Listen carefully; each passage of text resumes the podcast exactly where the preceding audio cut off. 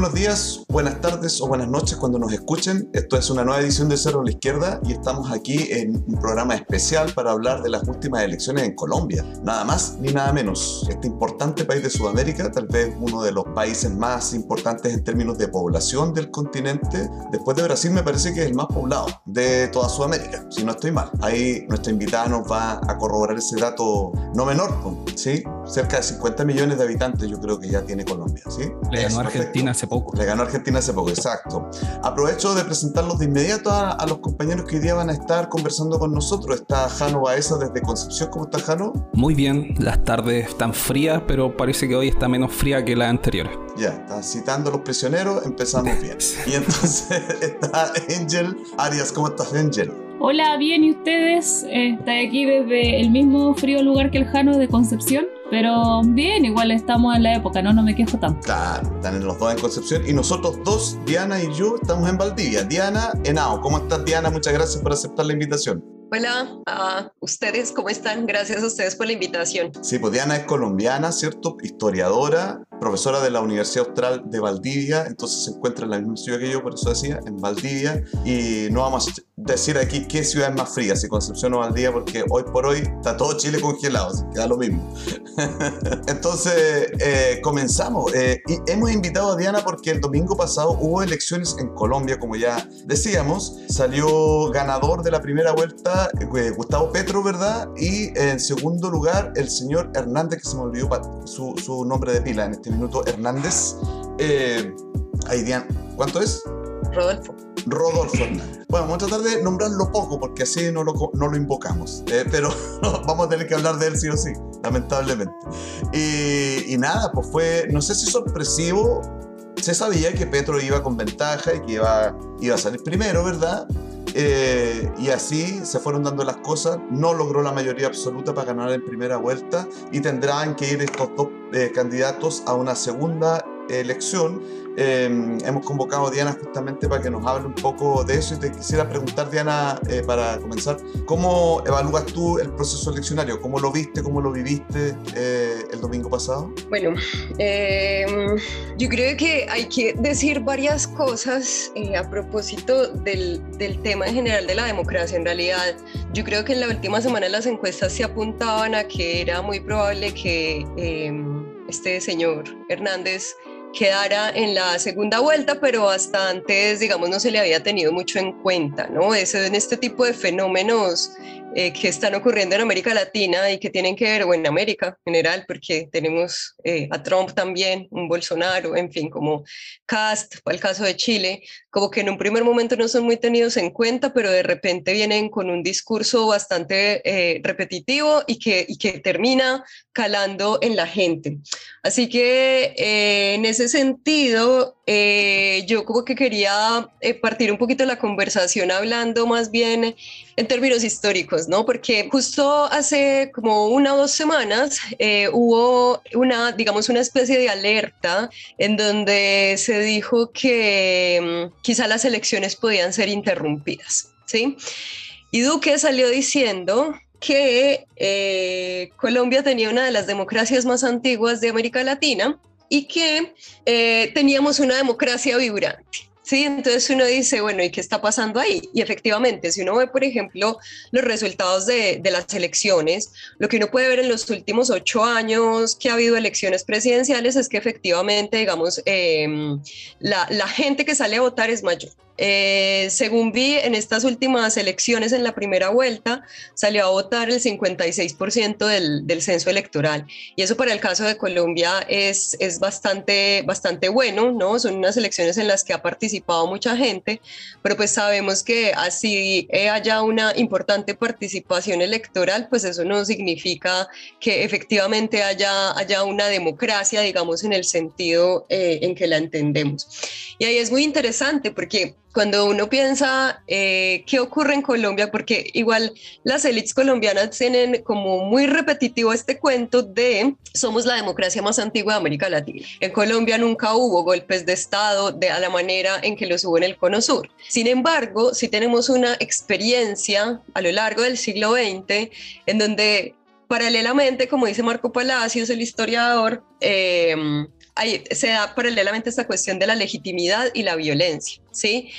Y en realidad cuando uno piensa eh, en Colombia y que es un poco lo que está pasando ahora, cuando hay proyectos políticos que son alternativos, y que esto yo creo que es, fueron varias de las discusiones que se dieron también para estas elecciones, es que se usan mecanismos para impedir que estos proyectos políticos alternativos logren llegar al poder. Y entonces ahí tenemos una historia que tiene que ver, yo creo que hay distintos mecanismos. Uno de los mecanismos es la violencia, y esto es reiterado desde la década del 40, cuando se asesinó a Jorge, a Jorge Eliezer Gaitán, que era el representante del gaitanismo, de un liberalismo de izquierda, se asesina, empieza esto que conocemos como la época de la violencia, eh, llega el Frente Nacional, hay un pacto entre las élites justamente para poder alternarse el poder y no permitir terceras fuerzas. Luego en la década de los 80 tenemos ejemplos similares, cuando Galán, por ejemplo, es asesinado en la campaña, eh, Carlos Pizarro también fue asesinado en la campaña a finales de los 80 y ahora también, digamos, hay un escenario en que no es tampoco eh, descabellado que Petro diga que hay amenazas en contra de su vida, porque justamente ha sido un mecanismo, digamos, para impedir estos proyectos alternativos. Y hay otra cosa de la que se habló mucho en las elecciones, y yo, por ejemplo, que soy una votante, yo voto en el consulado de Santiago, hay toda una semana para votar, pero uno como que igual espera hasta el final porque uno no sabe qué puede pasar con las urnas, ¿cierto? Porque puede haber fraude. Y el fraude se expresa de distintas maneras, y, y eso también tiene unas explicaciones de orden histórico que tienen que ver en la década de los 30 cómo empieza a configurarse el poder y cómo particularmente Colombia que se entiende como un país de regiones, o que por lo menos su mito fundacional de la nación se basa en eso, en que somos un país de regiones y que todos somos súper distintos y que un costeño no tiene nada que ver con una persona de Bogotá o de Cali. Entonces, esta idea también implica que hay unas élites regionales muy fuertes, pero también unos jefes políticos muy fuertes y estas redes clientelares empiezan a configurarse de manera muy importante en la década ya del 40. Y eso es lo que vemos ahora porque lo que se hablaba mucho desde, desde el año pasado eran los distintos mecanismos para el fraude. Y entonces uno empieza ahí como a pensar, bueno, eh, ¿qué tanto, cierto, de lo que dice Duque si es verdad? O sea, que somos una democracia robusta cuando sabemos que sistemáticamente ha habido fraude electoral, ¿cierto? Por un lado está la violencia, por otra parte está el tema del fraude electoral y este fraude se expresa en distintas, em, en distintos mecanismos. Un mecanismo es la compra y arrastre de votos que eso es muy importante que yo creo que en estas elecciones quizás no se vio tanto por quienes ganaron, ¿no? Porque además ganó este, quedó en segunda vuelta este tipo que que no, ¿cierto? No quedó, digamos, el, el, el, candidato del gobierno, que era, que era Federico Gutiérrez. Y los otros mecanismos también tienden a ser legales. Y el año pasado se estaba discutiendo mucho la suspensión de la ley de garantías, que es una ley que se creó en este siglo justamente para frenar el fraude electoral, para impedir que se muevan eh, dineros eh, antes de la época de campañas, para que no corran los ríos de plata para poder comprar los votos que es muy propio sobre todo de, la costa. En la costa eso, los clanes políticos, los char, por ejemplo, tienen muy dominada esa, esa zona y hay esta compra y venta de votos. Entonces yo creo que hay que en primer lugar probablemente como, como tratar de entender esta, este contexto que tiene unas raíces históricas muy profundas de qué es lo que ocurre en Colombia, particularmente en épocas de elecciones, y que siempre ha sido así, la violencia siempre se exacerba justamente en estas épocas. Pero eh, dentro de todo lo que tú explicas como el antecedente, ¿cierto? en lo que se desarrollan las distintas elecciones más recientes en Colombia, que es esta violencia que está permanentemente planeando sobre esta democracia eh, colombiana. Un elemento diferenciador o distinto eh, en esa historia sería el proceso de paz, ¿verdad? Entonces todo esto se mueve también en ese proceso de paz. ¿Cuánto pesa el proceso de paz en las elecciones actuales? Lo que pasa es que yo creo que va como en dos sentidos. Primero, definitivamente la firma de los acuerdos de paz permitieron un escenario en el que los, colombianos y las colombianas ya no se están debatiendo como en esta cuestión de la guerra, ¿no? De las FARC, de este enemigo interno, que es cierto, como en esta lógica incluso muy de la Guerra Fría, mm. sino que el, el acuerdo de paz lo que permitió fue pensar otros temas Yo creo que eso tiene como un recorrido importante más o menos desde el 2013, si no estoy mal, que se hizo el, el, paro agrario, que fue un, primer antecedente. Luego en el 2016 se firman los acuerdos y eso permite que surjan otros grupos, que se puedan organizar movimientos sociales y que estos movimientos sociales ya no estén eh, relacionados con las guerrillas eh, de izquierda, principalmente las FARC y el ELN, porque efectivamente el movimiento social en Colombia ha estado permeado, digamos, por la estigmatización por medio de, que hay una participación de estos grupos allí, que es real, que en un momento sí, sí fue real, pero pues claro, como que ha opacado eh, las luchas de, distintos eh, sectores. Entonces, en ese sentido, yo creo que los acuerdos son importantes, porque entonces empezaron a pensar en las desigualdades, en, en el racismo sistemático que hay en el país, en el clasismo, en, ¿cierto? en el acceso, digamos, a la educación, a la salud y el tema de la corrupción muy presente. Y que eh, justamente es el tema de la corrupción el que ha tomado eh, no solamente el candidato que, que pasó en segundo lugar a, a, la, a, la, vuelta que viene, sino que también otros sectores, tanto de derecha como de izquierda, han, han cooptado ese, ese discurso. Entonces el acuerdo es muy importante por eso. Eh, Jano. Tú decías que el tema de la guerrilla se utilizaba para estigmatizar cualquier propuesta de movimientos sociales. Eh, ¿Y cómo eso ha repercutido en esta campaña considerando también el pasado de Petro? ¿Se ha utilizado también ese argumento para deslegitimarlo? Sí, yo creo que desde los sectores como más de la derecha sí, pero la diferencia es que a Petro ya se le conoce todo lo que ha hecho. Entonces, como que también este pasado eh, de su participación en una guerrilla como fue el M19, que también fue una guerrilla particular, porque el M19 se, se, crea en un contexto en el que hay un fraude electoral, se crea esta guerrilla con unos tintes muy distintos a las FARC, al ELN, al EPL, que tenían una matriz, digamos, o marxista, ¿no? o maoísta, o de la teología de la liberación, y se crea esta guerrilla como con un carácter más nacionalista por una parte, y en segundo lugar como una guerrilla urbana, como un poco asemejándose, no sé, a los tupamaros o bueno, estas guerrillas más de corte urbanas del cono sur. Y en ese sentido eh, hay una particularidad ahí. Y esta guerrilla eh, antes de, la, promulgación de la Constitución del 91 se desmoviliza. Y de ahí digamos que muchos de los participantes de la guerrilla pues optaron por la vía política, entre ellos Petro, entre ellos Navarro Wolf, entre ellos un montón que se han ido incluso para partidos de derecha, de izquierda, ¿sí?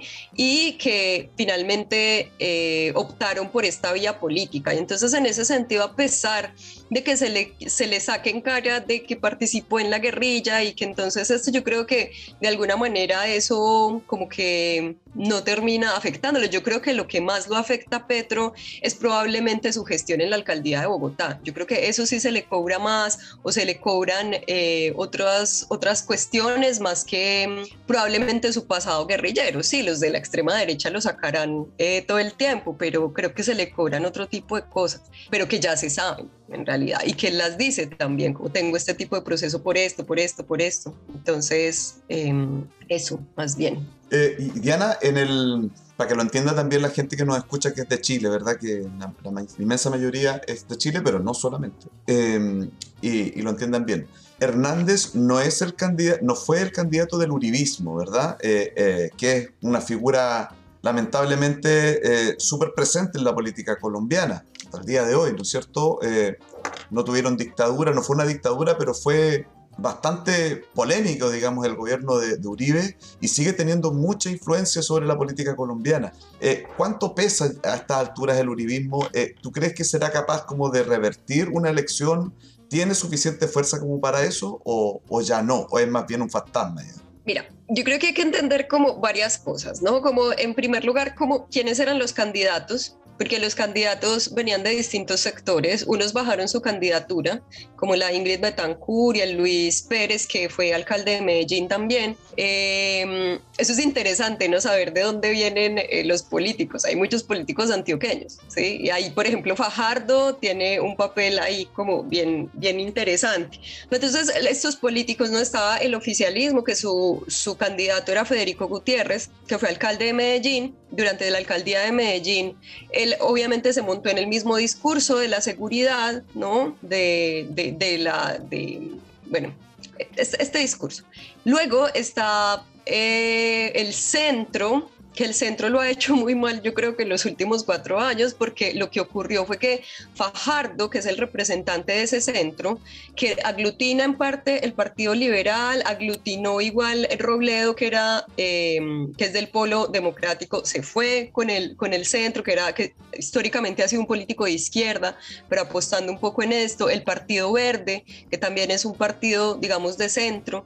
Y en realidad lo que ocurrió era que hace cuatro años él era el candidato, bueno, le fue, estuvo muy, muy cerca de pasar a la, segunda vuelta, sin embargo, en estos cuatro años del centro como que no supo em, generar alianzas que le permitieran sacar una votación mayor y eso se expresa en el 5% que sacó Fajardo en esta, en esta primera vuelta, ¿sí? Le fue mal. Entonces, en este lado está el centro, que es un centro amplio, y la izquierda, que Petro durante estos años, cuando crea la Colombia Humana y después ahora lo que se llama el pacto histórico, que es muy histórico porque está la iglesia también, o sea, es como que aglutinó un montón de sectores y en este pacto histórico pues están todos estos partidos de izquierda, pero también los que pertenecen al liberalismo de izquierda, que yo creo que es una particularidad propia o, bueno, no, no, sé si exclusivamente del caso colombiano, pero digamos que el liberalismo de izquierda siempre ha estado muy presente e incluso yo creo que Gaitán eh, tenía un proyecto de este tipo, ¿cierto? Y desde mediados del siglo XIX empieza a gestar, digamos, esta, esta línea más de izquierda del Partido Liberal. Entonces él aglutina, digamos, como todos estos sectores y ahí hay em, representantes muy importantes Em, en este momento, digamos que Francia Márquez es una de las principales representantes y yo creo que, que su, la, figura de Francia va a ser determinante para que Petro, yo creo que pueda o tenga la opción de ganar las elecciones, porque Francia representa unos sectores muy importantes, que no son solamente los sectores afro, ¿cierto? Las víctimas del conflicto armado, sino que también a las feministas. Entonces yo creo que ahí tiene que, porque en algún minuto las feministas un poco se alejaron del proyecto de Petro, eh, pero yo creo que Francia puede aglutinar esto. Entonces más o menos ese es el panorama. Mm. Y en ese panorama, ¿cierto? Duque, eh, teniendo un candidato como fue Federico Gutiérrez, pues uno dice, o sea, el tipo que está en el gobierno, o sea, primero, fueron cuatro años del gobierno del Duque en los que, a mi juicio, o además de hacerlo pésimamente, como hablamos alguna vez con Robinson, como que lo único bueno que hizo este tipo fue que debilitó al uribismo. Sí, el uribismo está muy debilitado. No ganó eh, las, las elecciones del Senado, de, de Cámara, las regionales, se vio muy golpeado el centro democrático, aunque sigue teniendo una importancia relevante. Y lo otro es que incluso Federico Gutiérrez que eso llama mucho la atención, porque Federico es un tipo joven, es un tipo blanco, es un tipo delgado, es un tipo paisa, ¿cierto? Es un tipo de Medellín, como que tendría todas las de ganar, y este tipo es tan inepto que no pudo ganar las elecciones teniendo todo el respaldo del gobierno. ¿Sí? Y la gente más bien optó por un viejo, ¿cierto? Votar por un señor que se sabía que había sido alcalde de Bucaramanga, pero que no se sabía mucho de él. Entonces el uribismo sí se ha visto muy debilitado en este tiempo. Bueno, un poco sería un símil como que Cass le pasó por encima a Sichel, ¿no? Dentro del mundo de la derecha, un poco eso, ¿no? Sí, oye, yo iba a hacerle una pregunta más o menos en ese estilo, como para ponerlo en el mapa más o menos de la política chilena para que sea más fácil de entender. Yo tengo esta idea, quizás estoy completamente equivocado y aquí eh, Diana me puede corregir. Pero claro, la, la derecha chilena y los medios de comunicación apostaron todo a Sichel. Pero cuando vieron que Sichel no prendía, a último minuto se cambiaron y empezaron a apoyar a Cast como medida desesperada para impedir el, triunfo de Boric. ¿Puede ser algo similar lo que pasó con Rodolfo Hernández en Colombia? Aunque también Rodolfo Hernández tiene características similares a París en el sentido de que no va a los debates, hace campaña solo por internet y, y, se trata de posicionar como fuera del eje de partidos políticos. Él dice que no es un político, que no es de izquierda ni de derecha, aunque diga que admira a Hitler, no sé. Claro, sí. Pues yo creo que en realidad los medios nunca lo pescaron, porque él hizo toda su campaña por internet, sí, es una especie de París, ¿no? Que a París yo no sé si hubo como tanta cosa en los medios solo porque estaba afuera, porque no, como que tenía también estas características, pero yo creo que los medios no pescaron mucho que este tipo podría pasar. Y yo creo que ahí hay un error por lo menos de, de los medios de comunicación alternativos, no, no oficialistas, de no pescar este tipo de sujetos, porque finalmente terminan pasando con un discurso, porque incluso estaba escuchando unas entrevistas que le han hecho al señor, que es un señor que tiene 75 años, pero uno lo escucha y su discurso es tan repetitivo de voy a acabar con la corrupción, le voy a quitar la billetera a los ladrones y repite una y otra vez lo mismo. ¿Cuál es su política en medio ambiente? Eh, voy a, estoy en contra de la corrupción. En educación, estoy en contra de la corrupción y así, cualquier cosa que le pregunten. Pero el tipo, finalmente, cuando uno lo escucha, yo creo que hasta carisma tiene para hablar. Entonces yo creo que la gente le copia mucho porque además es un santanderiano, ¿no? Que dice las cosas de frente como una característica muy propia de esta región del país, de ser como decimos allá frentero, entonces yo creo que igual la gente le come cuento porque, porque es este tipo de, sujeto como que habla eh, sin ningún pudor de muchas cosas y, como que logra captar eso. Y es muy extraño también porque justo estaba eh, este, después de, de, las elecciones, como viendo el tema de las encuestas, y es muy, muy, muy, muy increíble que los mayores votantes de Petro son los jóvenes, pero de este señor también es gente joven, es gente como entre, no sé, los primovotantes y como hasta los 25, 28 por ahí. Es gente muy, muy joven. Entonces eso, eso llama mucho la... Claro, eso llama mucho la atención. Bueno, además hizo la campaña por TikTok, como que... Bueno, pero Cass también ocupó muchas redes sociales, ¿eh? recuérdalo. Y bueno, no, no, no, ni siquiera vamos tan, tan acá. O sea, Trump, para empezar, él también partió así, utilizando mucho las redes sociales, ¿no? Es una característica como de estos proyectos populistas de ultraderecha, en el fondo, ¿no? Sí, pero Hernández se puede calificar como de extrema derecha, o sea, digo, hay un discurso, una entrevista donde dice que admira a Hitler. Me imagino que eso en cualquier país bastaría para calificar a alguien de extrema derecha o de nazi, por lo menos. Pero, pero se le tiende a decir como una persona populista o un populista de derecha, le dicen algunos, o a algunos ni siquiera le dicen populista de derecha, sino que populista secas. ¿Cuál es el, en qué radio del espectro se puede poner? Pues yo creo que sí, más a la derecha. Lo que pasa es que en Colombia, no sé, Santos es de izquierda, ¿cierto? Porque firmó los acuerdos de paz, siendo un empresario. Pero yo creo que es, es como, sí se ubica más, obviamente, hacia la derecha. Y yo creo que, porque, bueno, ahora bien, no se sabe qué va a pasar, porque el tipo no tiene proyecto político no tiene ni una sola propuesta, no se sabe qué es lo que va a hacer, solamente dice que tiene los pantalones muy bien puestos para eh, patear a todo el mundo, a, a cualquier corrupto. No obstante, cuando el domingo, después de que él dio su discurso en, en, la cocina de su casa, que leyó un discurso el señor, eh, luego salió Federico Gutiérrez. Y Federico Gutiérrez dijo que la, que la persona eh, o sea, por la persona por la que iba a votar era Hernández, ¿cierto? La primera que dijo eso fue eh, la Cabal, María Fernanda. Luego la Paloma también salió diciendo estas, eh, estas políticas del Centro Democrático apoyando inmediatamente la candidatura del el ingeniero y eh, luego Fico salió diciendo que iba a apoyar. Entonces igual uno dice, bueno, lo que podría pasar quizás es que el uribismo tome la figura de este señor para poner en él su proyecto político, pero lo que sí está claro y lo que dicen los analistas es que también en realidad ganaron Petro y ganó el, ingeniero porque como que representaban un cambio, ¿no? Un populismo sí, de derecha, o sea, sí, obviamente el señor se, se, ubica más en ese espectro y esta otra propuesta que hay desde, desde el pacto histórico.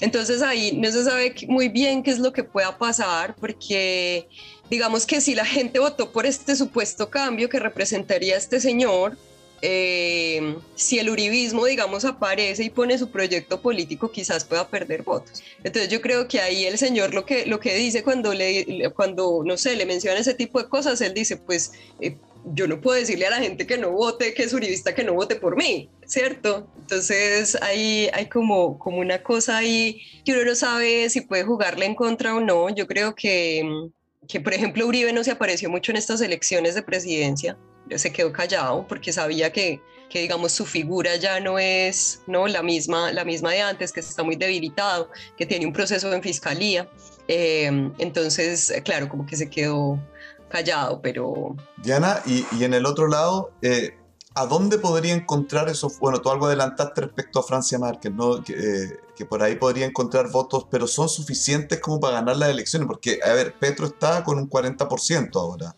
Eh, necesita un margen no menor de, votos para, para ganar la presidencia. Entonces, ¿dónde encontrar esos votos? ¿Qué, ¿Qué, es lo que está pensando la gente de izquierda con Petro ahí? Pues mira, como que hay gente que dice, ya ganó el ingeniero, pero hay otros, ¿no? Esta gente que se dedica a las encuestas que dice, en realidad Petro puede arañar muchos votos. Puede arañar los votos del, de Fajardo, de un sector, no de todos, porque hay gente que votó por Fajardo porque no le gusta Petro, ¿no? Y esta elección en realidad las alianzas va a ser los antipetristas. Eh, pero justo estaba escuchando eh, esta mañana o ayer estos, estos, tipos que saben como harto de, de, encuestas y parece que en la costa, porque claro, cuando uno mira el mapa electoral, igual es súper interesante porque salieron unos mapas electorales muy buenos que comparaban eh, en primer lugar en donde eh, cuando fue el plebiscito por la paz, en donde se votó sí, que digamos eran como estas zonas más eh, fronterizas de Colombia, y quienes votaron por Petro ahora y que era como que se asemejaban, digamos, y digamos, la costa caribe, el Pacífico y una parte del sur del país. Y que en realidad, por ejemplo, Nariño, Cauca, esas zonas, pues fueron ganadas porque Francia eh, es líder en, en, esos lugares. Pero lo que dicen es como que en realidad la estrategia que tendría que ocupar Petro sería irse para la costa, porque en la costa la gente no votó tanto, a pesar, y porque es mayoritariamente petrista. Entonces, como que tendría que ir a hacer campaña a esas zonas, porque Hernández ganó en las zonas que han sido uribistas, o sea, ganó en los Santanderes porque él es de ahí, pero también en estas zonas que limitan con Venezuela, que son zonas de, de no, no, tan densamente pobladas, que son zonas, digamos, los llanos orientales y una parte, digamos, de, de lo que correspondería a la Amazonía, y esas zonas en realidad son zonas, eh, bueno, no solo en donde abunda el narcotráfico, sino que también son zonas que históricamente, o, o bueno, en, el, en este tiempo han pertenecido al centro democrático. Entonces parece que como que una de las estrategias sería esa, eh, coger los votos de Fajardo y también estaba viendo en las, en las encuestas que estas zonas más centrales, no Antioquia, porque yo siempre digo, los antioqueños que somos gente bien, votamos por la derecha. Entonces ahí ganó Fico, eh, ahí y en el extranjero, uno del mapa electoral donde ganó Fico. Antioquia, el extranjero, en consulados y embajadas. Pero esta zona que limita con, con, Antioquia, que es el eje cafetero, está muy pareja la cosa y parece que la cosa quedó como 30% Fico, 30% Hernández, 30% Petro. Entonces como que tendrían también que hacer una campaña ahí. Oye, una, una pregunta así muy curiosa, no más cortita. Eh, ¿Quién ganó en Chile? Fico. Ah, sí. No, no, sabía, no, no, lo había preguntado.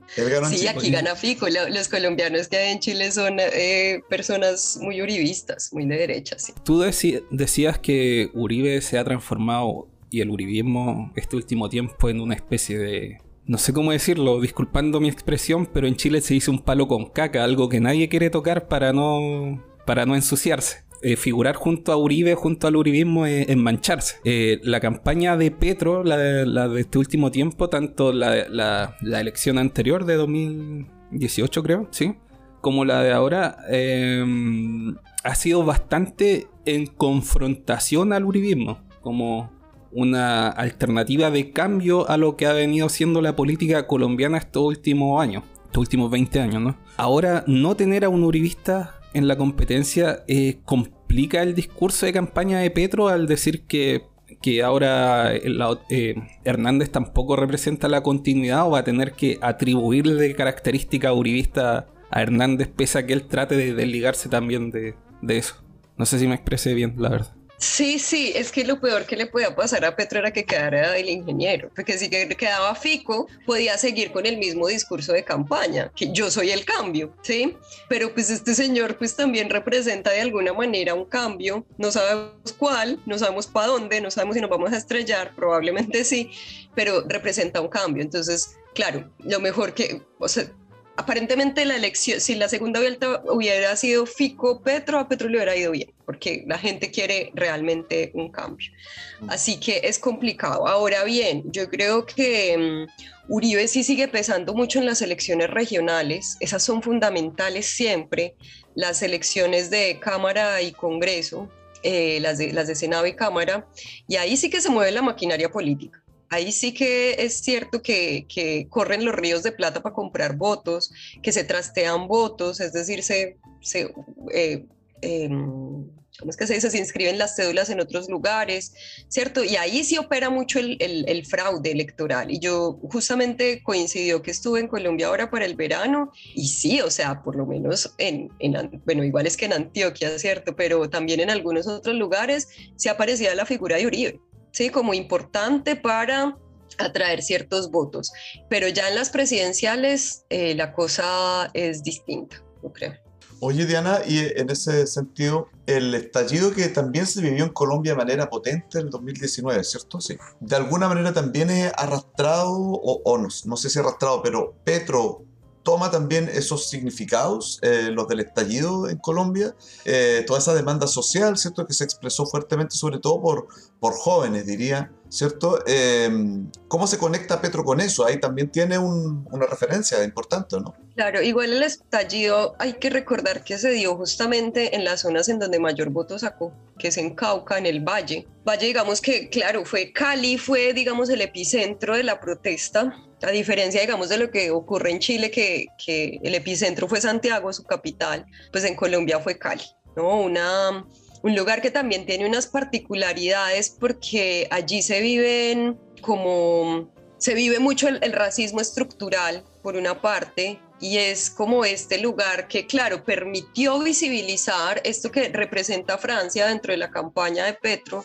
y que es ese pueblo afro. Entonces lo que uno puede ver efectivamente es que si hay una conexión, digamos, entre estas demandas del estallido, ¿no? Por, em, finalmente por, por por incluirse, digamos, en, en, en, la ciudadanía finalmente, y que, y que se ve, porque em, claro, cuando uno ve Nariño, Cauca, Valle del Cauca, en esas zonas eh, ganó Petro. Entonces sí, efectivamente hay esta conexión importante entre esas esas demandas y, bueno, y que también lo que uno puede ver, y como escuchaba una periodista también, es estos días es como si ves el mapa electoral, las zonas que votan por Petro son justamente estas zonas que están pidiendo a gritos que se implementen los acuerdos de paz, que, que se visibilicen también, obviamente, estas demandas que giran en torno a, lo económico, a la salud, ¿no? a, las, a las pensiones, al tema del hambre que se hizo muy evidente en pandemia. Entonces efectivamente sí se da esa conexión. Sí, la Angel estaba levantando la mano, me parece. Sí, ahora ya recuperé mi internet. Lo estaba escuchando, sí en su mayoría. Eh, te quería hacer una pregunta. Acá en, en, Chile, como tú bien debes saber y lo hemos conversado varias veces acá en Cerro la Izquierda, las encuestas en Chile no le achuntan a nada porque son un instrumento bastante mal elaborado intencionalmente. Ya lo hemos dejado establecido en este programa más de una vez. Eh, ¿Cómo anda eso en Colombia? ¿Qué nivel eh, de predicción tienen las encuestas? Porque tú hablabas como de los expertos. ¿Cómo andan, cómo anduvieron con la primera vuelta? ¿Son un instrumento que pueda servir para proyectar la segunda vuelta? Sí, sí le achuntaron, yo creo que sí. como en la última semana, sí, o sea, igual las, las, encuestas se cierran como antes de las elecciones, pero luego claramente Hernández subió un montón y, claro, sí, yo creo que tienen un, un papel importante, digamos, en, en, en, predecir. De hecho, yo creo que hubo incluso en Twitter, vi como algunas eh, publicaciones de encuestas que era impresionante, o sea, hasta casi que le apuntaron con el número de votos, así de Hernández, de Petro, de Fajardo de, y de Pico. Sí, como, sí, es un instrumento bien importante. Por eso estas personas que, que se dedican a analizar encuestas dicen que hay un sector que dice que efectivamente no se sabe muy bien, que digamos que las personas que dicen que ya definitivamente ganó Hernández, como que podrían estar equivocadas, porque efectivamente va a depender mucho de la campaña de estas tres semanas, tienen tres semanas para hacer la campaña, y, y bueno, y de los errores que cometan, entonces dicen que es, una, que es muy reñido, porque igual también la diferencia entre Hernández y Petro es alta, dicen que no todos los votos de Fico se van a ir para Hernández eh, y que va a ser determinantes en la campaña que en realidad va a estar sumamente reñido. Entonces, si eso dicen estos expertos, ese podría ser el escenario esperable, que efectivamente en estas tres semanas se juegue eh, la, la, elección. Y otra pregunta que te quería hacer, eh, bueno, evidentemente son candidaturas bien populistas que apelan como a puntos bien comunes, pero Colombia, al igual que el resto del mundo, igual que nuestro país, está pasando por eh, un problema de inflación bastante grande. En abril tuvieron la inflación más alta desde el año 2000, desde en abril del 2022. Entonces, ¿esto ha sido algo, un dato eh, dentro de estas candidaturas, de las dos que pasaron, o realmente ni siquiera se abocan a un problema que impacta de manera muy letal en la población, porque esta inflación, eh, o sea, estamos hablando de la inflación y eso impacta en, en sí como no como, en la gente, eh, un impacto real. Entonces, ¿se refieren a eso en sus, en sus candidaturas? O sea, Petro sí, porque igual tiene un programa de gobierno bastante completo, muy similar de hecho al de Fajardo que ahí uno no sabe por qué Fajardo y Petro no hablan, si tenían programas como muy similares en realidad, en muchas cosas había muchos puntos de encuentro, pero por ejemplo lo que sí está claro es que efectivamente hay que hacer una reforma fiscal en Colombia, eso es muy importante. El ingeniero dice que no hay que hacerla y que va a gobernar yo no sé cómo, que va a conseguir plata suprimiendo ministerios, suprimiendo consulados y embajadas y ahí va a generar como un recaudo para poder eh, suplir eso. Pero justamente traía esos datos porque la inflación en Colombia está en el 9,2%, es la más alta en los últimos 25 años. El desempleo está en el 12%. El, la informalidad en el empleo está en el 44%. La pobreza subió del 2019, que era el 36%, al 42% en el 2020. Y uno de los problemas fundamentales que de hecho se ha discutido en los debates es el tema de la hambruna. Y Fajar, eh, perdón, eh, Petro tiene una propuesta muy interesante en ese sentido a propósito del enfoque de la soberanía alimentaria, em, de enfatizar ese derecho de los pueblos no a producir eh, sus propios alimentos y bueno, como muy en, el, en, el, en, la, en la tónica de la vía campesina también. Y, y, claro, como que igual lo que, lo que dice Petro, bueno, y que decían todos los candidatos, es necesitamos una reforma tributaria, pero en una reforma tributaria a semejanza de la que hicieron en, en el estallido social, que Duque metió una reforma tributaria que pesaba justamente sobre las clases eh, más necesitadas y las clases medias. ¿No? Y por eso fue el estallido. Luego igual hicieron una reforma tributaria, metieron unos golazos porque eso pasó como muy por encima, pero efectivamente se necesita una reforma tributaria que pueda también eh, enfocarse justamente en un tema, por ejemplo, central, que es no solamente el tema de la salud, sino también el tema de las pensiones. Ese es un tema muy importante en Colombia eh, no sé, hay como 6 millones de personas que deberían tener pensión en este momento y solamente la tiene la mitad. Entonces es, es muy relevante. Entonces yo creo que, que sí, que efectivamente hay, hay unas apuestas en ese sentido, pero volviendo un poco a lo que contaba al principio, yo creo que si bien esto es fundamental porque literalmente la gente se está muriendo de hambre en Colombia y justamente durante la pandemia salieron escándalos de cómo se estaban robando la plata de los alimentos de los niños en la costa descaradamente porque eso finalmente se invierte es para esto, no como para la maquinaria política. Pero de otro lado yo creo que lo que es fundamental digamos, por ejemplo, esta propuesta de Petro con respecto a la soberanía alimentaria, a volver a recuperar el tema agrícola, que en realidad lo, el agro siempre, desde hace un tiempo, ha tenido una agenda mucho más organizada y mucho más avanzada que otros sectores, es definitivamente implementar los acuerdos de paz, que están atravesados justamente por esta cuestión de, de la reforma eh, agrícola, agraria integral. Sí, entonces ese yo creo que ese es el punto fundamental y que ahí hay un problema muy grande, porque lo que hizo Duque en este tiempo fue echar para atrás esos diálogos de hecho, estaba leyendo así como, como cifras ahora antes de, venir al programa porque me parecía importante saber eh, eh, sobre todo como los porcentajes, que eso es lo que le decía a uno cómo van las cosas. Y decían como más o menos después de, no sé, creo que eran como cuatro años, eh, los diálogos tendrían que haber, o en los lugares en el mundo donde ha habido diálogos, más o menos avanzan a un 35%. En Colombia van en el 28% después del 2016 hasta ahora. Y entonces eso es muy complejo porque lo que estamos viviendo es de nuevo el asesinato, o sea, la violencia se está exacerbando otra vez, no más entre 2019, o sea, el periodo de, Duque, que es, sí, 2019-2022 han asesinado 835 líderes sociales. Entonces la violencia se ha exacerbado, se han rearmado grupos de disidencias de las FARC, de paramilitares, y eso se vio expresado, no sé si vieron ustedes la noticia del paro armado que hubo en mayo en Colombia que extraditaron a Otoniel, el jefe del clan ¿no? del, del, Golfo, y que entonces hubo un paro armado. O sea, y, entonces estos grupos paramilitares frenaron 10 de los 32 departamentos del país. Entonces es un escenario que yo creo que, que va de la mano, ¿no? Como el tema económico, poder solucionarlo a través, digamos, de alguna agenda agrícola, agraria, pero pues que va de la mano esta otra cosa, el tema de la tierra es fundamental ahí. Diana, y en ese sentido, Petro ya dijo, por ejemplo, que él no pretendía hacer un cambio constitucional. Entonces, tú ahora nos estás diciendo que uno de los ejes sería una reforma tributaria como parte de, su programa duro. ¿Qué otros elementos plantea Petro, sabiendo que el otro señor no propone nada, salvo hablar de corrupción todo el tiempo, dice lo mismo como decías tú? Eh, ¿Qué otros elementos podemos esperar de Petro, así como programáticamente? Ya, una reforma tributaria. ¿Qué otra cosa estaría en, perspectiva. O sea, igual tiene como respuestas con respecto al tema de pensiones. El tema de pensiones siempre ha sido como delicado y ahí él lo que propone mm, es como eh, generar sí estos sistemas de contribuciones, que la mayoría sea estatal, que sigan existiendo los sistemas privados, pero los sistemas privados solamente para gente que gane eh, más de cuatro salarios mínimos, si no estoy mal.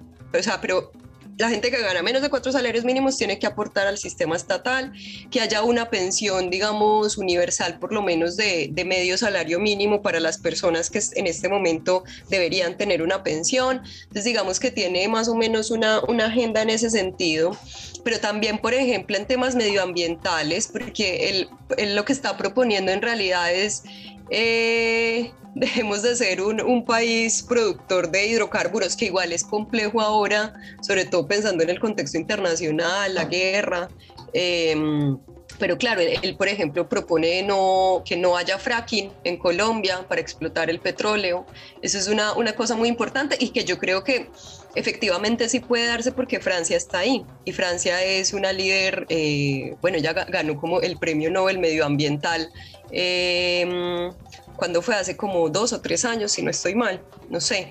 Eh, entonces, en ese sentido, claro, ella es una, una líder muy potente en temas medioambientales, no solamente, digamos, de, recuperación de los territorios afro, sino que también en esto y en contra de la minería, de cierto tipo de, de, minería. Eh, entonces yo creo que tiene una agenda en, en, varios sentidos que van, por un lado, digamos, esto económico, temas de salud, pensiones, educación, de otro lado, en temas medioambientales, y que yo creo que Francia también representa eso de manera muy importante, el tema de los acuerdos de paz, en, realmente implementarlos, porque yo creo que, como les decía, hasta que Colombia no logre eh, implementar esos acuerdos, o como, como reconciliarse con la guerra, no va a poder tener un panorama que sea distinto. ¿Sí? Y ahí la justicia eh, para la paz tiene eh, un, papel muy, muy relevante en ese sentido. Pero pues también, digamos, está el tema de la, de la migración. Es un tema que se ha dejado un poco de lado dentro de la campaña, pero que es muy importante también, porque ahí, no sé, ahora creo que se le dio como unos carnets provisional a más o menos dos millones de venezolanos. Entonces son temas, ¿no? Que, que están ahí que, y que son muy relevantes, pero pues creo que el, el, programa de Petro tiene respuestas. Ahora bien, en temas de, de, género y feminismo, yo creo que se pela. Ahí ese, el, no, no. bueno, por eso incluyó a Francia Márquez también. Oye, eh, Denante, tú decías que, que las encuestas anduvieron bastante certeras. Y en ese sentido, las encuestas, por lo que he visto yo desde, desde acá, ¿no? Eh, no, le han ido como quitando eh, apoyo a Petro. Eh, me acuerdo que llegó a marcar 48, perdón. Incluso la discusión en un momento era si es que ganaba en primera vuelta o si es que iba a haber segunda vuelta. Ahora sacó el 40%. Y si bien en política nunca hay que sumar, no existen las sumas aritméticas de candidatos, así como todos los votos de, Fajardo se van a ir a Hernández eh, en Colombia existe como en pocos países de Sudamérica un anti-izquierdismo súper fuerte. Eh, ¿Existirá, podrá ser posible el, este anti-izquierdismo sea suficiente para, para el voto anti-Petro, no por Hernández, sino para que no gane Petro de una parte importante de la población? Absolutamente, sí. O sea, la gente ahora está diciendo, a mí no me gusta ese señor, pero es que yo voy a votar por él, porque el mismo discurso, porque es que si Petro gana me van a expropiar, no sé, las uñas, como en la tierra de las uñas, yo creo, porque más van a expropiar? Entonces, eh, sí, hay un discurso antipetrista muy fuerte. Además, Colombia es un país muy conservador, es un país que siempre ha votado hacia, más hacia la derecha, pero que yo creo que sí ha habido unas diferencias importantes, o sea, definitivamente los acuerdos de paz sí son muy importantes, porque ha habido este resurgir de otro tipo de demandas y lo que se ha visto es que se está votando más por la izquierda, porque efectivamente, o sea, en la primera vuelta hace cuatro años, Petro sacó como cuatro millones de votos, cuatro millones y medio. Y en esta primera vuelta esta vez sacó 8 millones. Y si uno mira el mapa electoral, ha ganado muchos votos. ¿cierto? Entonces, de todas maneras, se ha permitido como un giro, ¿no? Hacia la izquierda, hacia otras preocupaciones por parte del electorado colombiano, a pesar de que siga existiendo esta, esta, esta derecha tan fuerte.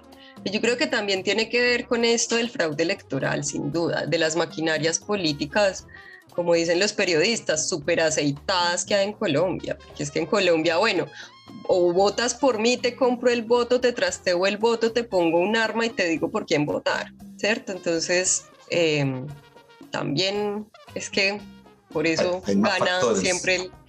Claro. Claro. Oh, entonces, eh, a ver, eh, ¿cómo, ¿cómo, preguntarlo bien? Em, es un pronóstico reservado. ¿Tú crees que en definitiva esto va a ser como voto a voto o no sé tu, tu sensación, pero yo sé que tú no, no, haces encuestas ni nada de eso, pero ¿crees que va a estar reñida la cosa o ya ganó Hernández? Ay, no, yo quiero creer que va a estar reñida. Ya. Esperemos que sí, porque es que no hay que esperar a ver qué pasa, porque pues que puede que Hernández haga una pésima campaña y que, y que pierda votos de, del uribismo. Él no cuenta con estructuras partidarias, ¿cierto? No, no tiene como un partidos grandes, nacionales, con redes, con estructuras que lo apoyen, ¿no? No, pero es que mira, incluso como la misma campaña que se hizo por redes y la misma manera en la que dio su discurso el domingo, que estaba en la cocina de la casa y no en una sede partidista, no tuvo sede partidista creo que hasta hace muy poco, ni siquiera era en Bucaramanga, sino en Bogotá.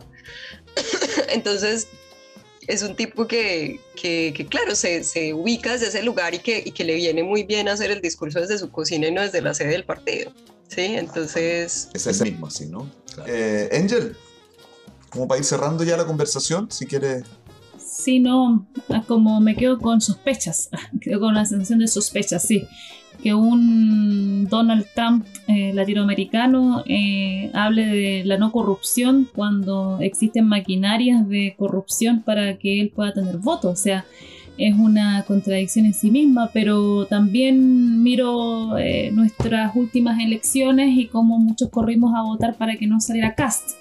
Y, en la, y allá va a correr mucha gente para que no salga el candidato de izquierda, ¿cierto? Como es algo más o menos conocido, un escenario eh, desafortunadamente conocido, diría yo, porque al final em, los proyectos políticos no son evaluables, que en el fondo sería lo importante, pero al final no, no respondemos a eso, sino que respondemos a urgencias como estas que llegan a ser, eh, no sé, eh, vergonzosas, bien de, circo, ¿cierto? Como, como de caricatura casi como de, la caricatura que nos hacen los gringos a nosotros y, que a veces nos tenemos que hacer cargo de esa caricatura, al parecer. Eh, me, da esa sensación. Ahora, obviamente, ojalá que lo que tú planteas que sea un poco reñido por lo menos. Que, no sea una que no sea tan avasallador y que también em, las clases más eh, desprotegidas que están pasando esa hambre que están viviendo estas consecuencias de alguna manera eh, misteriosa para mí en este momento, puedan tener algún, alguna salida un poco beneficiosa de estas elecciones. Porque pareciera que el escenario no es muy auspicioso, estamos en un proceso político a nivel latinoamericano que es bien complejo, entonces eh, no, no, no sé a qué apelar, no sé a qué esperanza, como tengo, tenemos un compañero nosotros acá que es bien esperanzador, que el Gama, un Gama que no está aquí hoy día, eh, que él habla de la esperanza. Nosotros le decimos que no hay esperanza, que no podemos hablar de esperanza, hay escenarios políticos.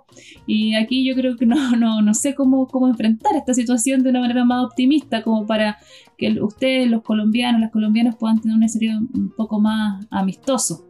Pero es complejo, es un escenario bastante complejo por lo que tú explicas y, y, y, como nos estamos despidiendo, te agradezco el, el muy acabado e ilustrativo y con, eh, no sé, con una capacidad de poder traspasarnos toda la información, porque nos diste un montón de información y nos queda súper claro el panorama. Así que te lo agradezco, Diana, y espero que sea por lo menos reñida esa, esa elección. Esperemos que sí. Aunque si gana Hernández no me sorprendería tampoco. Así. Claro, Bueno, por suerte tú estás aquí y no allá, si es que gana Hernández. Alejandro. Quedaría eh, aludir a ese 48% del padrón que se restó de participar, a ver si es que de ahí se puede sacar algo. Me imagino que ese debe ser el gran desafío del pacto histórico en estas tres semanas. Bueno, Diana, yo te quiero agradecer eh, porque realmente nos pusiste como en, varios escenarios. Además nos diste el contexto histórico en el que se desarrollan unas elecciones, que eso siempre lo olvidamos, pero esto tiene, no, surge como, como un, un champiñón de la nada, sino que tiene todo un antecedente que hay que entender eh, sobre todo en un país tan complejo como Colombia, no es un país fácil de entender, es muy complejo. Así es que mm, agradecidísimos, creo que todo el mundo aprendió un montón de las cosas que nos dijiste y vamos a esperar el resultado eh, de las elecciones que son en tres semanas más, ¿cierto? Sí, el 19 de junio la segunda vuelta. 19 de junio. Vamos a estar súper atentos, pues, así que tal vez ahí eh, nos contactamos de nuevo. Depende cómo nos vaya. depende, depende, depende el, ánimo. De, si hay, sí, de si hay celebración o si hay tusa o, guayabo pues elecciones. Tusa, eso lo aprendimos con Carol G, ¿no Con Carol G. Sí. no, ustedes muchas gracias. Qué bueno el, el espacio. Muchas gracias por, por permitir hablar un poquito de, de Colombia. Siempre, siempre estamos atentos a Colombia, Perú, Argentina, todos los países donde también sabemos que nos escuchan. Así que un saludo para todos ellos y ellas también. Angel, Jano, Diana, muchas gracias. Nos vemos en una próxima oportunidad. Que estén muy bien. Chao, chao. Hasta la próxima. Nos vemos. Que estén muy bien. Chao. Gracias. Chao.